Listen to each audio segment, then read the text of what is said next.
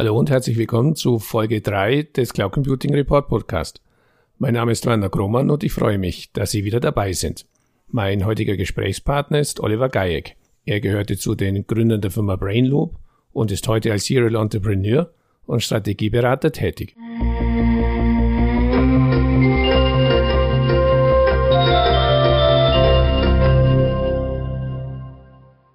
Hallo Herr Gajek, stellen Sie sich zum Einstieg doch bitte unseren Zuhörern kurz in zwei, drei Sätzen vor. Ja, guten Tag, mein Name ist Oliver Gajek. Ich bin hier in München schon seit sehr langer Zeit unterwegs im Bereich Enterprise Software, im Bereich Cloud Software, im Bereich Cloud Security, mehrere Unternehmen gegründet und tu momentan als Mitglied, virtuelles Mitglied der Geschäftsleitung bei sechs, sieben schnell wachsenden Technologieunternehmen mithelfen, die verschiedenen Herausforderungen im schnellen Wachstum zu bewältigen. Das erste Mal liefen uns bereits vor einigen Jahren über den Weg, als Sie noch bei Brainloop tätig waren. Sie hatten das Unternehmen ja 1999 mitgegründet. Heute gehört Brainloop zu den führenden Anbietern von virtuellen Projekträumen und bietet seine Lösungen auch im Cloud Computing Modell an. Können Sie Ihre Brainloop-Zeit etwas Revue lassen? War es nicht schwierig, damals bereits auf die Cloud zu setzen? Mit der Brainloop, da waren wir, sagen wir es mal vorsichtig, früh dran. Ähm, wir haben Anfang 2000 das Unternehmen gegründet mit, mit einigen Kollegen und uns sehr früh konzentriert auf das Thema unternehmensübergreifende Zusammenarbeit. Wir haben diagnostiziert, dass die Firmen innerhalb der Firewall erstaunlich viel IT investiert hatten aber dass natürlich, sobald die, Unternehmensüber, die Unternehmensgrenzen überschritten werden, ähm, es außer E-Mail und E-Mail-Attachments und Dokumente hin und her werfen nichts gibt. Ähm, und haben dann uns spannend damit beschäftigt, dass unternehmensübergreifend besonders interessante Geschäftsprozesse passieren.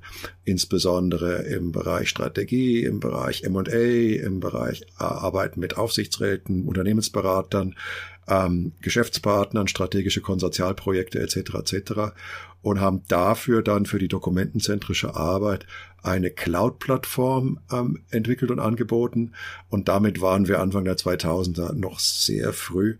Damals hieß es ja noch gar nicht Cloud. Erinnern wir uns dran, damals hieß es noch ASP. Und so der, der erste große Moment für uns war, als 2005 da ein großes DAX-Unternehmen an uns herangetreten ist mit einem speziellen Aufgabengebiet ähm, im Bereich des Finanzvorstands.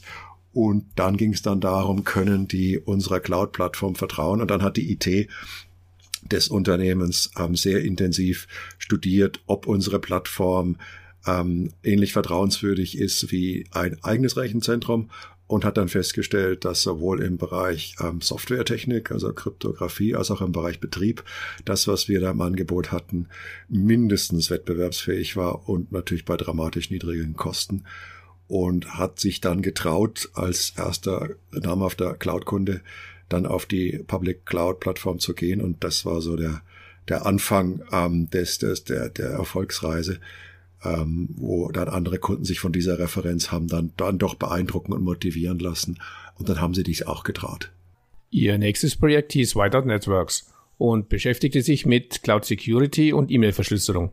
Können Sie etwas mehr zum Projekt sagen? Whiteout Networks, das haben wir 2012 begonnen. Das war nicht erfolgreich, muss ich gleich dazu sagen.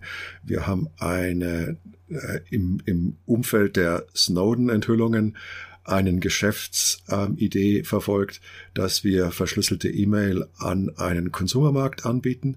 Ähm, wir haben das technisch brillant gelöst, indem wir den ersten, weltweit ersten PGP-Klienten ähm, und PGP-Server vorstellen konnten, der einerseits völlig interoperabel war mit allen PGP-Implementierungen, andererseits auf allen deinen mobilen Geräten funktionsfähig war und der so leicht zu benutzen war, dass du in fünf Minuten PGP-Nutzer werden konntest. Also technisch eine brillante Leistung, bin ich sehr stolz drauf. Ähm, aber wir haben einfach das Geschäftsmodell für bezahlte Sicherheitslösungen im Consumer-Bereich nicht finden können und haben dann relativ früh auch wieder das Projekt eingestellt. Die Software, die liegt heute noch rum. Ähm, vielleicht greift irgendwann noch mal jemand auf weil die wird eigentlich immer noch gebraucht und da hat sich nicht viel getan seitdem. Sie sind seit Jahren Vorsitzender des Munich Network. Welche Rolle spielen solche Netzwerke für die IT-Branche allgemein und die Cloud Computing-Branche im Speziellen? Im Munich Network beschäftigen sich die Mitglieder heute mit, mit zwei Themen. Ähm, das eine ist das Thema digitale Transformation. Da gibt's natürlich dann eine sehr, sehr starke Schnittmenge zwischen der klassischen Industrie und der Informationstechnologie. Ähm, Stichwort ist, ist, ist, ist Software is eating the world. Und ähm, da gibt's dann halt die spannenden Themen Agilität, Industrie 4.0 und ähm, Daten, Cloud etc. etc. Also das sind Herausforderungen, die Mitglieder versuchen gemeinsam und kooperativ zu lösen.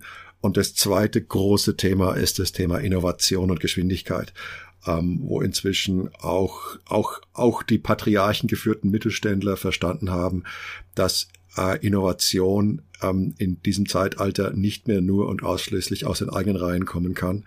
Und dass die, die Kapitaleffizienz, der Mut, die Talentakquisition und einfach auch die Geschwindigkeit bei der Exekution, die ein Startup sich leisten kann und muss, äh, eine wichtige Komponente sind für, für ein, ein, ein nachhaltiges Innovationsgeschehen.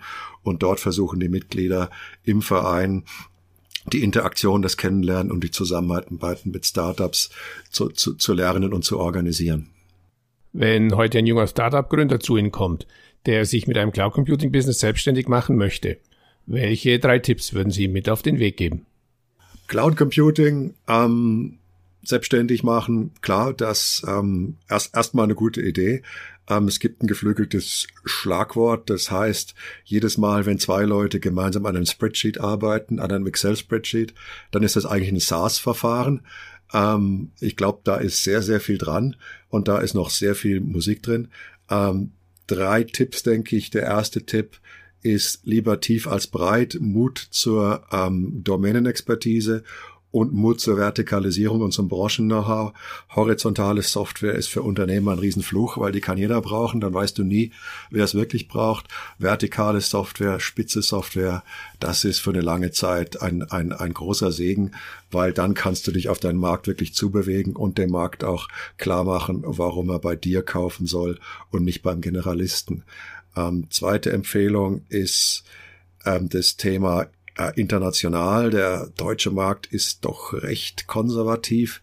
Ähm, also wenn du es schaffst, dass du die Lösung gleich äh, geografisch etwas agnostischer und breiter positionierst, sodass die Early Adopter auch in anderen Geografien abgreifen kannst. Die Cloud ermöglicht dir das ja, das reibungslos auszuliefern. Dann solltest du das tun. Und das dritte ist mehr eine Frage als eine Antwort ähm, weil es eine Frage, die für dies auf dies keine keine Silver Bullet Antwort gibt. Das ist der Umgang mit Großkonzernen als Kunden, die leider doch sehr stark darauf bestehen, auch heute immer noch die Cloud-Lösung in der Private Cloud als On-Premise im eigenen Rechenzentrum betrieben zu bekommen. Und da ist das eine schwierige Entscheidung. Wenn du das richtig machst, dann hast du ähm, große Projekte mit tollen ähm, Referenzkunden ähm, die, die dich sehr früh nach vorne bringen können. Wenn du schlecht machst, dann hast du dann hinterher fünf oder zehn Server irgendwo im Rechenzentrum stehen hinter der Firewall, an die du nicht mehr rankommst. Und ähm, das kann dann deine Innovationsgeschwindigkeit dramatisch reduzieren beziehungsweise Kosten generieren, die du nicht gesehen hast. Ähm, da gibt's keine richtige oder falsche Antwort aber man sollte sich der Problematik sehr bewusst sein und zu jedem Zeitpunkt auch die, die, die Tragweite von opportunistischen und taktischen Entscheidungen hinterfragen. Sie sind aktuell als Strategieberater tätig. Dennoch die Frage, juckt es Sie nicht noch manchmal in den Fingern, ein eigenes Business, gleich Unternehmen aufzubauen? Und wenn ja, in welchem Bereich wäre dies? Eigenes Unternehmen, ja, im Prinzip schon immer sehr, weil ähm, Unternehmer und Berater sind halt zwei verschiedene DNAs und äh, sehe mich da doch eher als Unternehmer. Mir interessieren aktuell zwei Themen. Ähm, das eine Thema ist alles, was damit zu tun hat, wo sind in großen Konzernen Menschen, insbesondere im Bereich der Verwaltung ähm, und der Unternehmensspitze, die heute ähm, IT-mäßig und softwaremäßig nicht so ausgestattet sind, wie sie es eigentlich verdient hätten und wo, wie schon gesagt, Spreadsheets ähm, das, den, den Arbeitsalltag reagieren. Und da gibt's unendliche Mengen von, von, von Whitespace, den man noch füllen kann. Ähm, Im Consumer-Bereich existiert nicht momentan alles, was mit Aging zu tun hat. und mit der, mit der, mit der lavinös sich verschiebende Demografie, zu der ich inzwischen auch gehöre, ähm, die in diesem Land und dieser Volkswirtschaft immer älter wird und wo alles, was mit digitalen Assistenten ähm, und mit Organisation von Gesundheit und Betreuung zu tun hat, was ähm, meiner, der Generation meiner Eltern zum Beispiel ermöglicht, länger im eigenen Haus zu bleiben. Da gibt's ungeheure Möglichkeiten. Da bin ich zurzeit am Forschen und am Bohren mit, mit Freunden und Kollegen. Lassen Sie uns abschließend noch den obligatorischen Blick in die Kristallkugel werfen. Welche Prognose stellen Sie aus heutiger Sicht für den Cloud Computing Markt in Deutschland für die nächsten Monate und Jahre aus? Was werden die Treiber sein? Wo sehen Sie Hürden für die weitere Entwicklung? Cloud Computing ähm, in Deutschland, es ist ein gemischtes Bild. Ähm, sicherlich ist es so, dass für ähm, europäische Unternehmer nachhaltige Chancen entstehen durch die Skepsis ähm, der Kunden gegenüber ähm, angelsächsischen Dienstleistern. Ähm, das hat sich in den letzten fünf bis acht Jahren schon abgezeichnet und das wird jeden Tag eklatanter. Ähm, das ist interessant für den deutschen Markt, für den zentraleuropäischen Markt, sowohl auf Kunden- als auch auf Anbieterseite. Allerdings ist es so, dass ähm, die Innovationsgeschwindigkeit und auch die Latte wo, wo, was man zu liefern hat, eben doch sehr stark von hervorragend finanzierten, Amerik insbesondere amerikanischen Anbietern determiniert wird. Und ähm, wenn ich heute lese, dass ein ähm, Treuhänder, Datentreuhänderangebot für Microsoft Office durch die Deutsche Telekom ähm, im Markt nicht so erfolgreich ist wie erwartet, weil der Kunde fast nicht bereit ist, den, ähm, den, den, den, den, den, den Preis Delta von 20, 25 Prozent zu bezahlen dafür, dann merkt man schon, dass die Wettbewerbsvorteile für den deutschen Unternehmer nicht so hoch anzusiedeln sind, wie man sich das vielleicht gewünscht hätte. Im Gegenteil, es entsteht sogar durch die DSGVO ähm, eine, ein Aufrüsten der amerikanischen Anbieter, zumindest im Enterprise-Bereich, die jetzt auf einmal DSGVO beherrschen und können, die diesen vermuteten Wettbewerbsnachteil eher reduziert.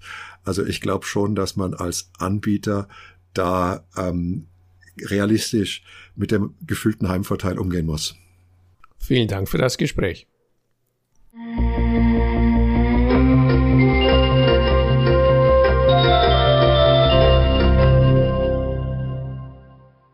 An dieser Stelle herzlichen Dank für Ihre Aufmerksamkeit. Weitere Informationen zum Interview finden Sie im Cloud Computing Report in der Rubrik Podcast. Wenn Sie regelmäßig über aktuelle News aus dem Cloud Computing Umfeld informiert werden möchten, abonnieren Sie am besten unseren Newsletter. So viel für heute. Vielen Dank für Ihre Aufmerksamkeit und bis zum nächsten Mal. Ihr Wander Grohmann.